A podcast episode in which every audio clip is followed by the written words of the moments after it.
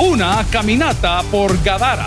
Quiero decirle que muchos de nosotros estamos sufriendo hoy y tenemos ansiedad en nuestra vida y estamos siendo influenciados hoy porque estamos caminando en el lugar equivocado, con la gente equivocada, en el momento equivocado. Si la ha estado pasando regular en los últimos días, le hago una sugerencia. Si está amando lo que no es suyo, no camina con los gadarenos, papá. No se golpee más. Bienvenidos al podcast de Toby Jr. Hoy aprenderemos a no correr. Cristo Jesús no es solo para un día, Cristo es para toda la vida. Y por supuesto, sus bendiciones son eternas. Continúa con nosotros y escucha Una Caminata en Gadara. Quiero hablar de una caminata por Gadara. Una caminata por Gadara. Esta tarde habían presentado a unos acusados de haber cometido un asalto, ese asalto que se hizo viral en las redes sociales en un microbús. Cuando presentaron a los que se les ha señalado como imputados en el hecho, salió una madre de familia desesperada. Y la señora estaba queriendo convencer a través de la cámara de televisión en el noticiero del mediodía que su hijo es inocente y que él no tuvo nada que ver, que él estaba trabajando en su negocio. Pero las cámaras que están ahí de video mostraban que estaba él presente y que el motorista estaba involucrado y otra señorita que se le llama de sobrenombre La China también estaba involucrado. Y estaba ella diciendo, es que mi hijo está sufriendo y si mi hijo sufre, yo también sufro. En ese momento estábamos leyendo un poco para lo que vamos a compartir el día de hoy. Qué peligroso es caminar con la gente equivocada. Qué peligroso es en El Salvador y en muchos otros lugares del mundo, como en Rusia, cuando fue el Mundial de Fútbol. Muchos de los jóvenes que volaron de diferentes países del mundo para poder presenciar un par de partidos, fueron víctimas de asaltos, otros fueron víctimas de golpizas. Qué difícil es estar en Los Ángeles, California y entrar en el, en el barrio equivocado por un error y ser vapuleado y ser golpeado porque comenzó a caminar en el lugar equivocado. Quiero decirle que muchos de nosotros estamos sufriendo hoy y tenemos ansiedad en nuestra vida y estamos siendo influenciados hoy porque estamos caminando en el lugar equivocado con la gente equivocada en el momento equivocado. Gadara, mis amables amigos hermanos, queda en la parte alta donde está la única fuente de agua dulce en Israel, que es el mar de Galilea o el mar de Genezaret. Y es curioso que Gadara es muy famosa por un milagro. Pero Gadara es famosa por el milagro y muchos no entendemos por qué es famoso el milagro. Resulta ser que cuando el pueblo de Dios comenzó y pasaron ese río, no el mar, el río para entrar a esa tierra que fluía leche y miel y la tierra que se les había prometido cuando ya la nueva generación estaba trabajando. Los gadarenos no cruzaron el río. Los gadarenos estaban conformes con lo que la vida les había dado. Los gadarenos olvidaron que la mejora continua es la única carrera que no tiene meta. Los gadarenos son de los que piensan, como muchos de nosotros, yo con tener una cama y un lugar donde comer estoy bien. Dios es un Dios que bendice. ¿Alguien dice amén? Y bendice al que trabaja. Bendice al que se esfuerza. De tal manera que la misma palabra tiene una condena, una palabra muy fuerte, cuando dice que aquel que no trabaja, que no coma. Y también dice que el obrero es digno de su salario y todo aquel que le robe el salario al obrero tiene una maldición de parte de Dios. Pero los gadarenos no pasaron. Quiero recordarle que cuando el río, ya vamos a leer Marcos capítulo 5, cuando ese río, pues, da chance que pase el pueblo de Dios, lo que partió ese río ya no era la vara que estaba levantando Moisés, era algo más. Era el arca del pacto. Era el arca del pacto donde la Biblia nos enseña que estaba la presencia del Señor y sobre la misma habían dos querubines tocando sus alas y dentro del arca del pacto habían tres elementos muy importantes. Las tablas de la ley, la vara de Aarón y un poco de maná. En pocas palabras, el arca del pacto eran los testimonios de Dios y la alianza que tenía para con su pueblo, pero cuando esa arca del pacto que representaba y era la presencia de Dios en medio de su pueblo, atraviesa los gadarenos en lugar de avanzar, comenzaron a retroceder y comenzaron a retroceder y la gente comenzó y eso comenzó a generar distancia. Hoy, Gadara es un lugar muy visitado por nosotros los cristianos. Pero vamos ahí para hablar de un milagro y habla de los demonios. Los gadarenos estaban tan distantes de la presencia de Dios y de la ley de Dios que su profesión era la crianza de cerdos, lo cual en el libro de Levítico le llama un animal impuro, como el camello, como la liebre, como el conejo. Ellos no solo estaban distantes en la rebeldía abierta para con Dios, sino que se habían olvidado del Dios que los había llevado hasta Gadara. Ya no quisieron seguir avanzando. Dijeron, ya tenemos suficiente. Dijeron una reunión a la semana, una oración a la semana, un capítulo de lectura bíblica a la semana es suficiente. Ya no quisieron y el Señor tenía mucho más para ellos, pero no quisieron. El peligro es que el arca del pacto seguía avanzando. Y entre más avanzaba, más aislados y solos quedaban ellos. Llega un momento en la historia que leemos en la Biblia el día de hoy que Jesús, a pesar de haber sido olvidado, a pesar de haber sido rechazado por este pueblo de los Gadarenos, tiene misericordia de ellos y les visita. Y lo primero que sucede cuando Jesús, ya con la unción y autoridad y activación del Padre sobre su vida ministerial, lo primero que sucede es que un endemoniado se le acerca. Lo primero que nosotros cometemos y el primer error que nosotros cometemos cuando nos comenzamos a distanciar de Dios, a distanciar de la oración, a distanciar de congregarnos o, o de servir en un ministerio, es que comenzamos a ser confrontados con nuestros propios demonios. Yo no tengo problemas con la gente, tengo problemas conmigo mismo. El problema no es que mi jefe me trata mal, el problema es que yo no lo tolero. El problema no es que el plato, los alimentos o la cama o el auto del mecánico algo estaba mal, ese no es el problema. El problema es que no tengo empatía, el problema es que no, no tengo el amor de Dios en mí y, y, exijo porque creo que me merezco y eso pues, me trae mal. Peleamos con nuestros propios demonios. Tratando de investigar un poco sobre el tema, escuché a un rabino decir, y quiero aclararlo, no lo dice la Biblia, escuché a un rabino decir que los demonios andan buscando instrumentos. Nosotros los cristianos no podemos ser poseídos por un demonio, pero sí podemos ser influenciados por un demonio. La broma en El Salvador, en Latinoamérica, es bastante grotesca cuando decimos, uy, esa mujer es un demonio. ¿Por qué lo dice? Porque a causa de la mujer ramera, dice la palabra, el hombre reducido un bocado de pan. Y este rabino, esta escuela de interpretación rabínica, afirma y dice que cuando un demonio quiere cumplir sus deseos, escuche bien, utiliza instrumentos y nos provoca lascivia a nosotros. Porque lo que usted siente no es de Dios y Dios mora en nosotros. Un corazón no puede estar dividido, una fuente no puede tener dos tipos de agua. Y cuando el demonio tiene deseo de consumir una droga, un estupefaciente o cualquier otro tipo de, qué sé yo, cosa que la Biblia nos sugiere y nos prohíbe que no hagamos, Él entra en nosotros y nos comienza a influenciar, no a los cristianos. Los cristianos no pueden ser poseídos, pero si zarandeados o influenciados o motivados, se lo digo en buen español, o chungueados.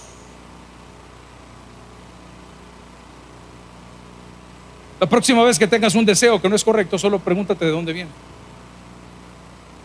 La próxima vez que quieras responder fuertemente o quebrarle la cara a alguien y desenfundar un arma o amenaza o algo así o agredir a alguien, quiero que entiendas de dónde viene. Son demonios que los hay, hay demonios atados, hay demonios sueltos y la palabra dice que delante de su nombre se va a doblar cada uno de ellos. No te conviene caminar lejos de él. Los pensamientos que has tenido últimamente no vienen de Dios. ¿Y por qué no vienen de Dios? Porque no te edifican. Te golpean, te hacen sentir mal. Hay hombres en la casa del Señor.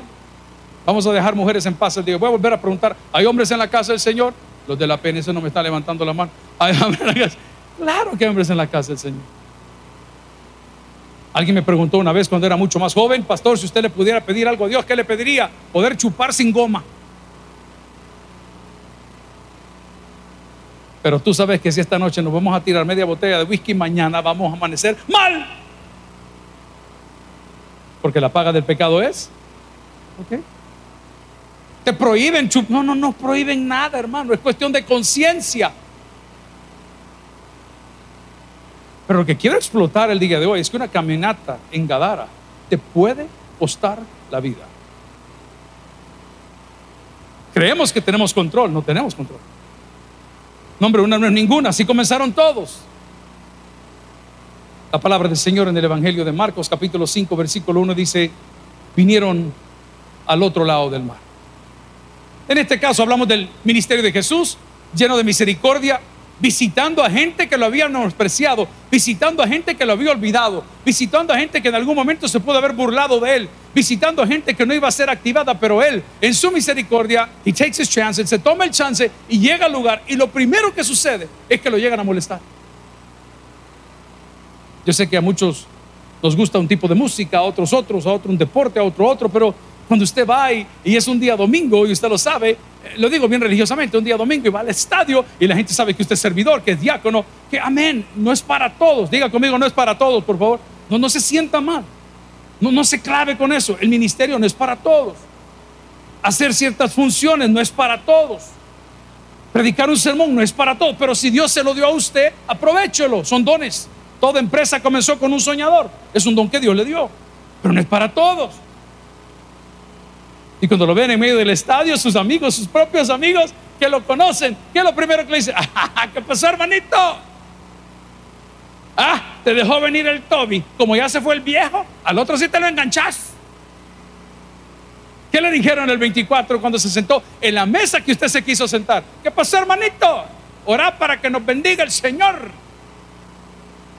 Es lo primero que te va a pasar cuando comiences a caminar en el lugar donde no estás. La palabra del Señor en 2 Corintios 5.17 nos recuerda algo que deberíamos de manejar de memoria y dice de modo que si alguno está en Cristo, no corra, no corra. De modo que si alguno está en Cristo. El problema es que este asunto no es para un día y para otro, es para todos los días. El problema es que el pacto con el cual Dios nos ha acompañado y nos ha bendecido es un pacto para toda la vida, no es un pacto para el fin de semana. Y esto no tiene nada que ver con los días de adoración. No se preocupe por eso. Estamos hablando con los pastores. New York está cerrando. Italia está cerrando. Hay más de no sé cuántos vuelos cancelados por este asunto que viene la repunta a través de esta bendita pandemia por todos lados. Y la gente está preocupada. dice, pastor, ¿qué hacemos? ¿Qué me sugiere? Tengo un buen amigo, está ahí en New York, me escribía en la mañana. Aquí estamos, me ponía la foto. Le digo, viejo, cuídate porque las noticias aquí dicen otra cosa. Me dice, pastor, ¿qué debemos hacer? Viene el culto del 31. La, la gente está afligida. ¿Qué debo de hacer? Papá, le digo, predicarlo a través de la web. Porque la fe viene por el oír y el oír de cualquier manera, hermano. Gloria al Señor si se lo quiere regalar, de cualquier manera, pero póngame atención a esto. De modo que si alguno está en Cristo. Cuando estás en Cristo, querido, las cosas de este tipo pierden su atractivo. Cuando era niño hablaba como niño, pensaba como niño, actuaba como niño, pero cuando dejé de ser niño, a estas alturas del partido, nadie tiene que andar con un chilío pidiéndole que lea la Biblia, ni que se congregue, ni, ni que deje las amistades raras. Usted sabe lo que le conviene. Usted tiene algo que se llama libre albedrío, pero a pesar de que tiene libre albedrío, es su responsabilidad. tengo un hijo medio fregado de todas las cosas que comen. Comen todo con chile, todo es frito, todo es de la calle, nunca quieren comer de la casa. Y lo llevamos al médico, le hicieron una endoscopía. Y le dijeron, mira fulano, tenés que evitar el café, tenés que evitar las gaseosas, tenés que evitar lo picante, tenés que evitar esto, tenés que evitar lo otro. Y aquí está la medicina. Y usted se imaginará cuánto vale la medicina en El Salvador. Y eso nadie toca ese tema. Los precios de la medicina son al 400, al 500, al 700%. Son millonarios a costa de la salud de todos. Millonarios. Y le compramos la medicina. Y se tomó la medicina. Pero siguió comiendo lo mismo. Entonces mientras se tomaba la medicina, se sentía bien pero tan pronto se iba a la mesa y se comía otro montón de chunks ultraatómicos, infernales, poseídos y satánicos. Amén. Y aparte lo acompaña con una regia. El bicho reventó. Al rato lo vi todo pálido. ¿Qué pasó? Papi, no podemos irnos. ¿Para dónde? ¿Ya conseguiste con quién? Nos vamos ya si quieres. ¿Y para dónde vamos? Me siento mal. Ajá, le dije bruto, ¿y por qué te sentís mal?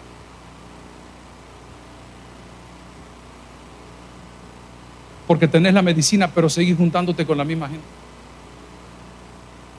Porque mientras tenés este libro en la mano y vienes a la iglesia, eres un hombre, una persona súper poderosa, pero tan pronto se te enfría el sermón, tan pronto llegaste al día martes de la semana, tan pronto llegaste el domingo por la tarde, tan pronto aparecieron los gadarenos a provocarte, a reírse de tu fe y no te ofende, te da risa.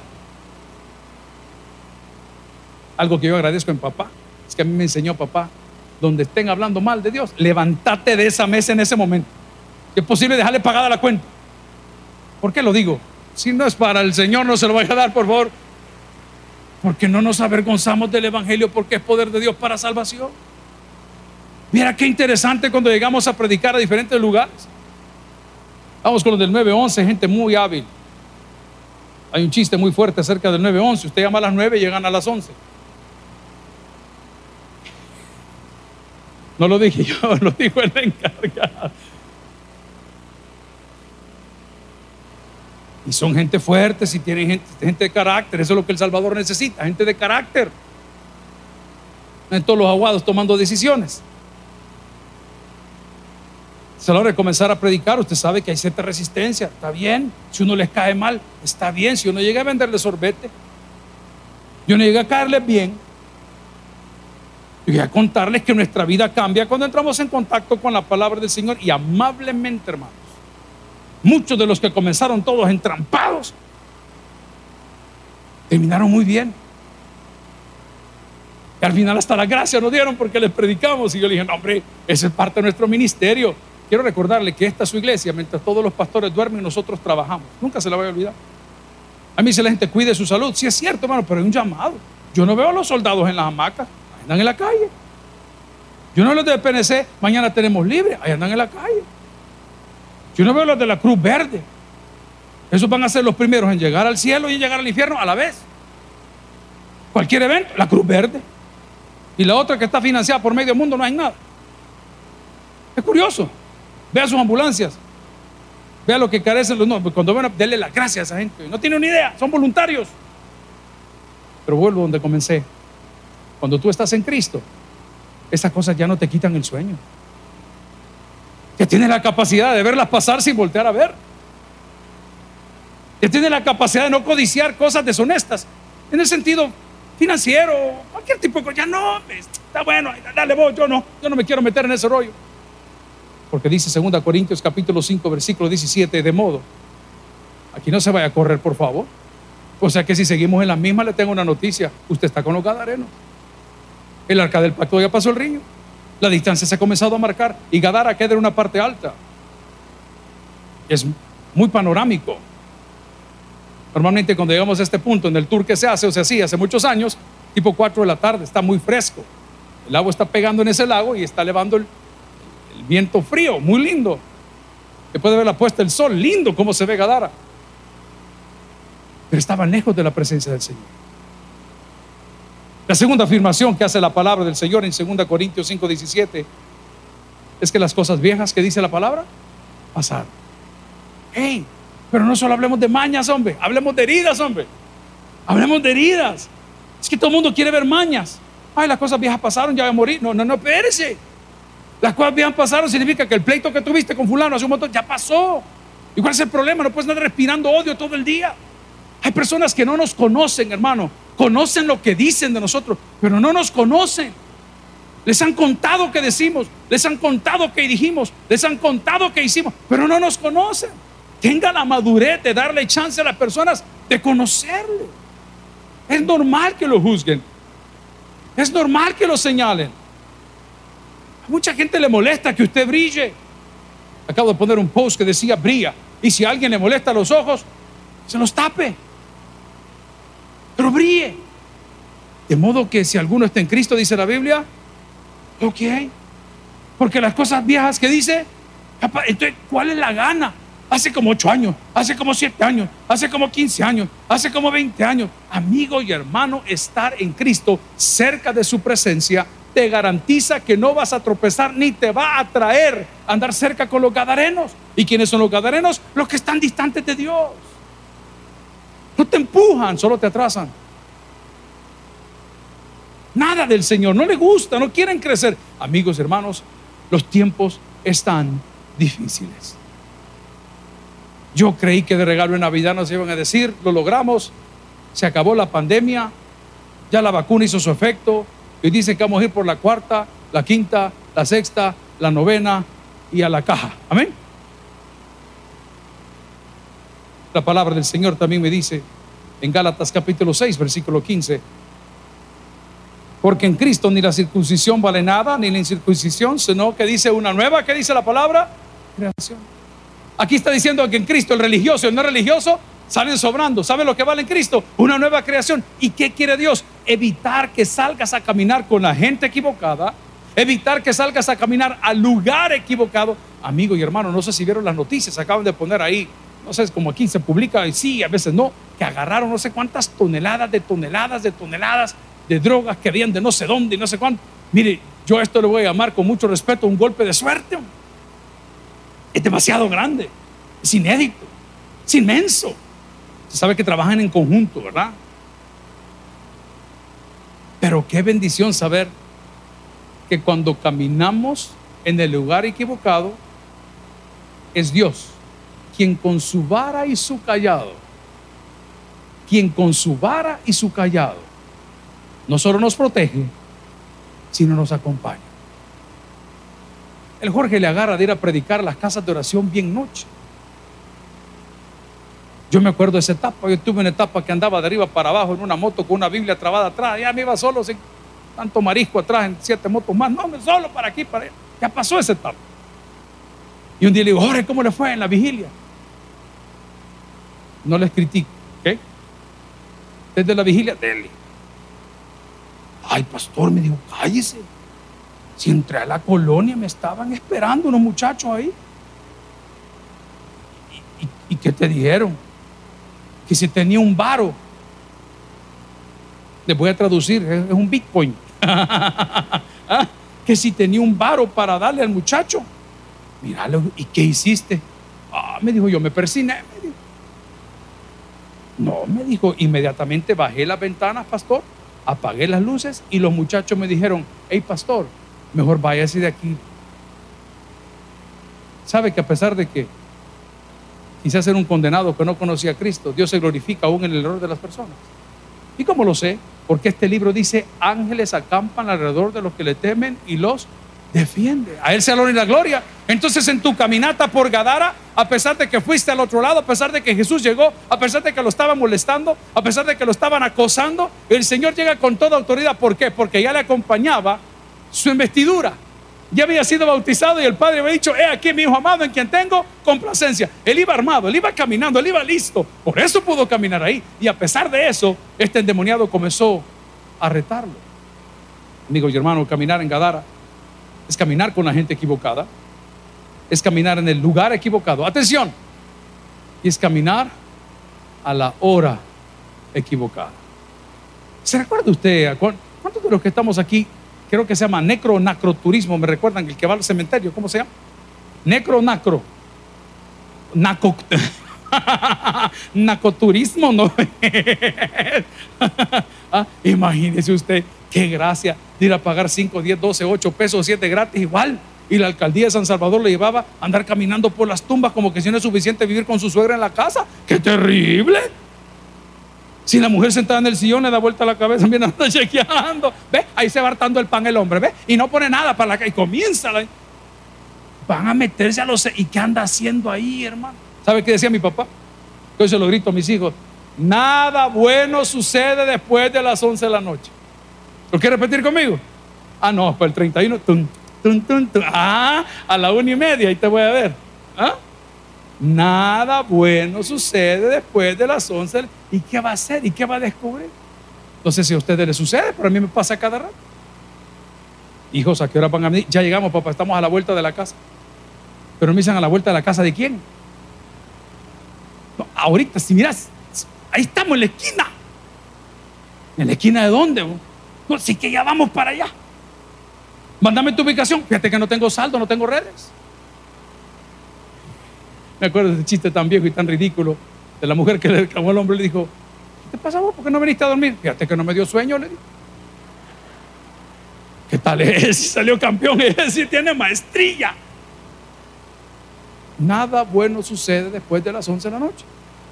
¿Por qué? Porque andas caminando en Gadara y andas caminando con los gadarenos, no andas con la bendición de Dios, andas bien lejos de Dios, ya no oras, ya no lees, ya no sirves, ya no asistes. Ah, no, pero no vaya a ser que te pase. Dios mío. Mm. El Señor en su misericordia te va a responder como lo ha hecho muchas veces con nosotros, con todos. Pero me imagino que el Señor estaría honrado el día de hoy. Que te quieras acercar. Vaya conmigo a Efesios capítulo 4, versículo 24. Una caminata por Gadara te puede costar la vida, querido, porque estás con la gente equivocada, estás en el lugar equivocado, estás a la hora equivocada. Efesios 4:24. Y dice la palabra, y vestido del nuevo hombre, atención, creado según Dios, en la justicia y en la santidad de una sola cosa, en la justicia y en la santidad de una sola cosa. ¿De qué cosa dice ahí? De la verdad.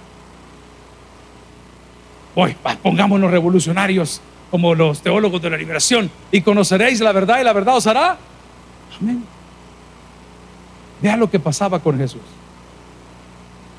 Llega a ese lugar a pesar de que la gente lo había olvidado, llega a ese lugar a pesar de que esa gente no lo quiso seguir, llega a ese lugar donde la gente lo había rechazado. Decía el rabino con el cual estaba aprendiendo esta tarde, que Dios no vuelve donde lo rechaza. Atención. Dios no vuelve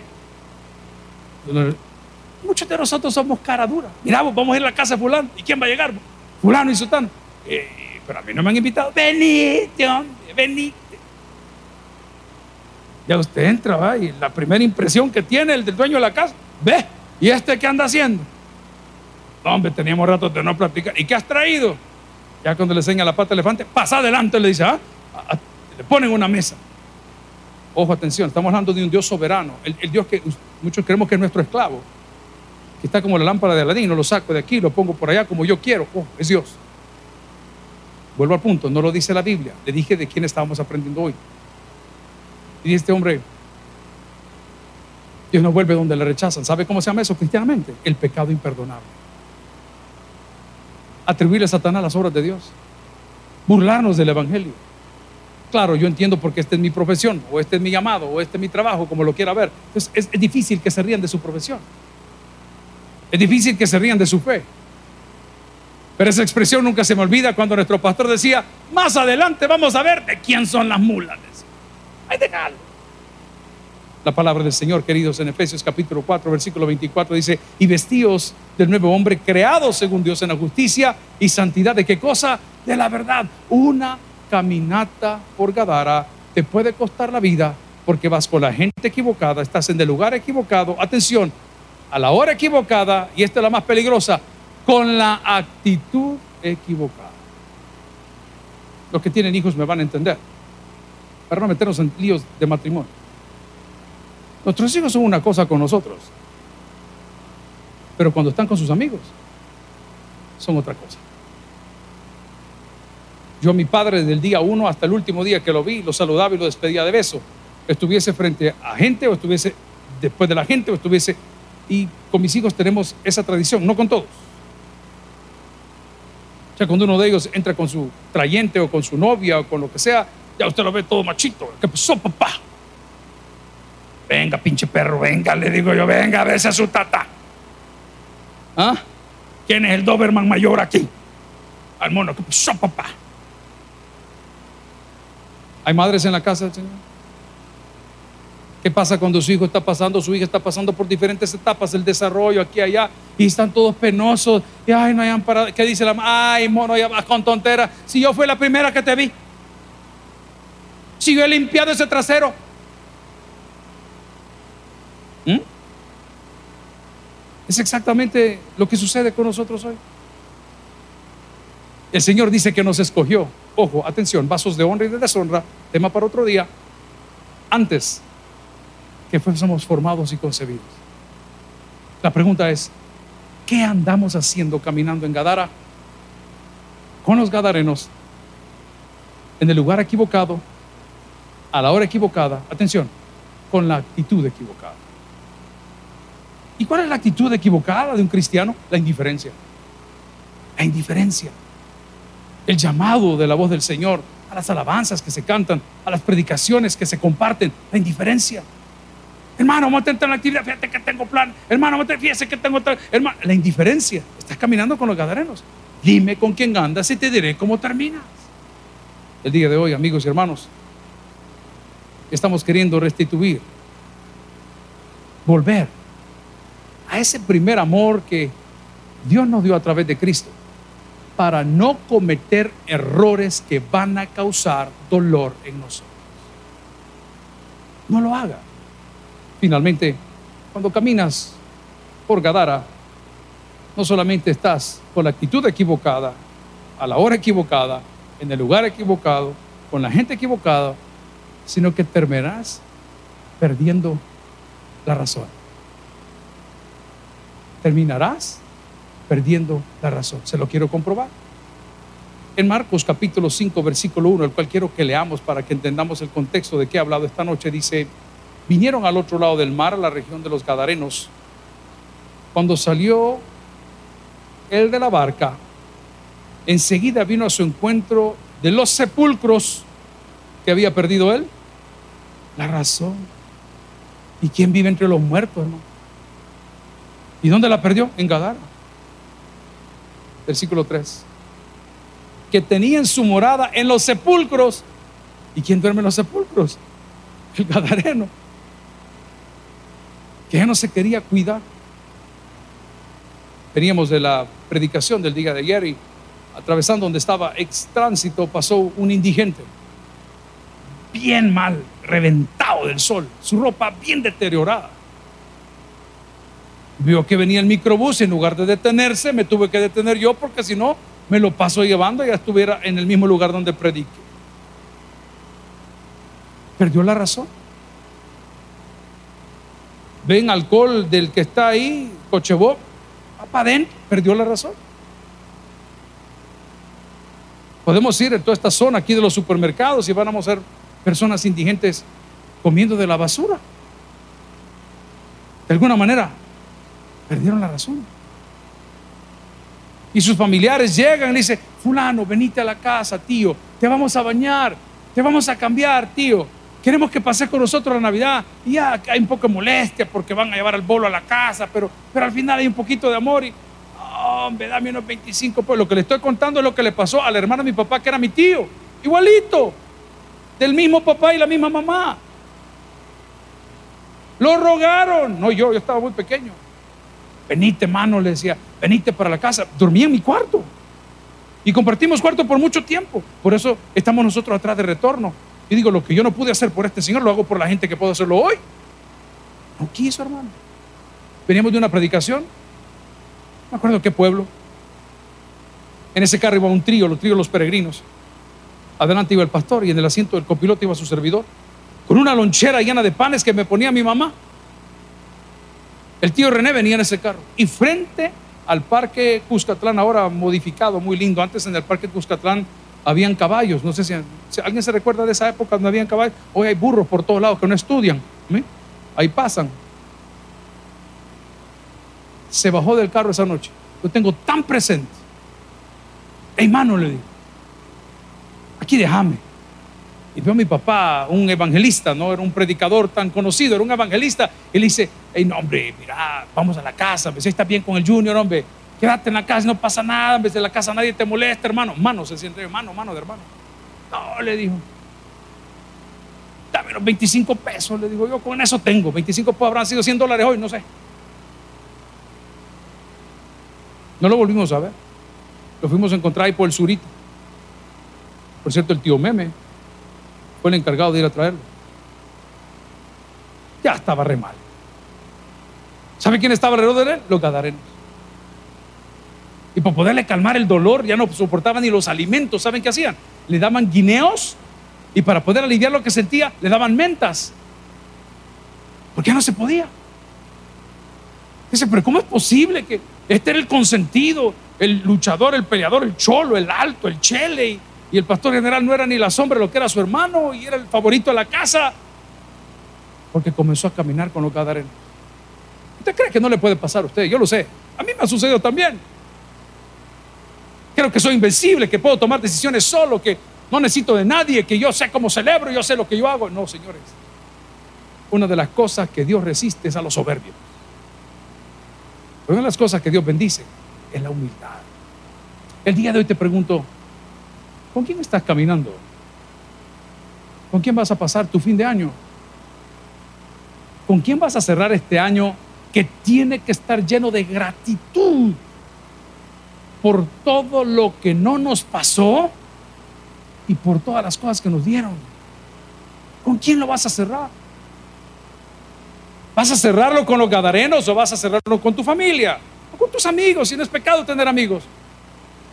Vas a celebrar diciendo, esto fue lo que logré. Este-". ¿En serio tú lo lograste este año? ¿O fue la misericordia de Dios lo que lo permitió?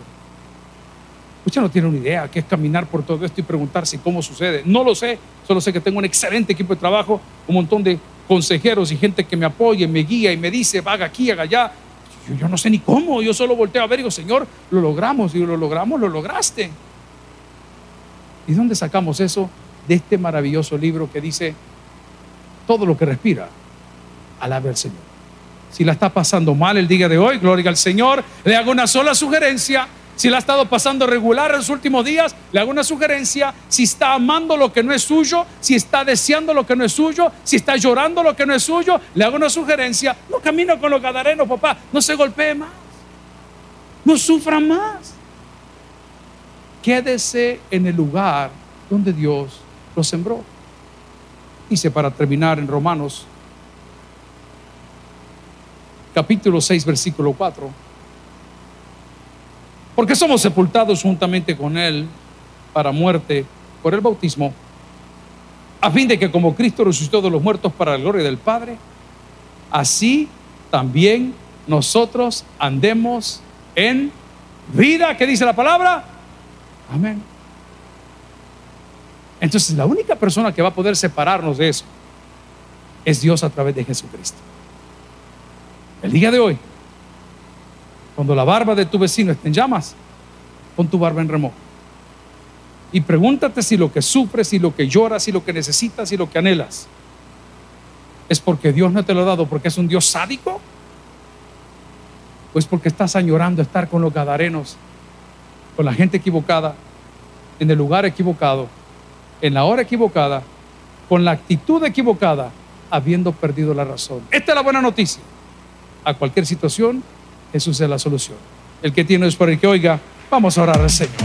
Si el mensaje ha impactado tu vida, puedes visitar www.tabernaculo.net y sigamos aprendiendo más de las enseñanzas del pastor Toby Jr. También puedes buscarlo en las redes sociales, Twitter, Toby Jr. Taber, Instagram, Toby.Jr., Facebook, Toby Jr. y en YouTube, Toby Jr. TV. No te pierdas nuestro siguiente podcast.